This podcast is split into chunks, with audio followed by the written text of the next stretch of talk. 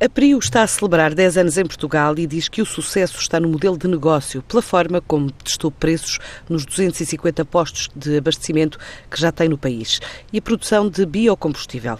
A empresa inaugurou há três meses os primeiros dois postos em autoestrada, prepara novas aberturas até final do ano, incluindo a unidade na Zona Alta de Lisboa, próxima do eixo Norte-Sul. Adianta Pedro Moraes Leitão, o presidente do Conselho de Administração da Prio. Nós estamos agora a preparar a abertura de novos postos vão abrir daqui até o final do ano e dar frutos, atingir a sua plenitude do ponto de vista de captação de clientes ao longo do próximo ano, do ano de 2018. Falava logo aqui à partida num posto na Alta de Lisboa, que contamos abrir eh, ainda durante uh, o próximo mês e que uh, irá provavelmente ser o maior posto da rede Prio. É um posto perto do eixo Norte-Sul, uh, junto à Alta de Lisboa, e que acreditamos que vai atrair muito público por exatamente oferecer esta fórmula da Prio com uh, muita qualidade, com uma muito boa imagem e com grande facilidade de acesso eh, a partir dos grandes eixos rodoviários portugueses. A Período já dá emprego a 600 pessoas, garante que 70% do biocombustível que produz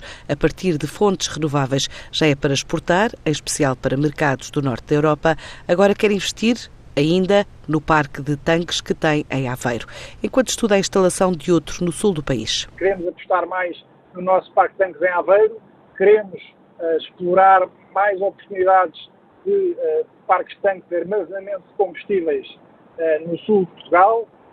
nós estamos a reciclar produto óleo que de outra maneira ia acabar nos nossos esgotos e, portanto, contaminar os nossos rios e os nossos oceanos. Por um lado, evita a contaminação das águas, por outro, evita a emissão de gás de carbono na mesma quantidade que os, que os produtos petrolíferos fazem. E este biodiesel, a partir de óleos alimentares usados, é particularmente bem visto, bem valorizado nos mercados internacionais e por isso é que temos esta capacidade de vender mais no mercado de exportação. A Holanda, o Reino Unido, a Bélgica, a Alemanha, a Escandinávia, qualquer um dos três países, os quatro países da Escandinávia também são consumidores. Portanto, enfim, tem variado de ano para ano, a exportação tem vindo a aumentar, mas já há três anos que fazemos de forma sistemática. A PRIO diz-se ainda atenta à Comissão Europeia, que prepara nova legislação para substituir combustíveis fósseis, promete participar na rede de carregamentos elétricos que o Governo está a regulamentar.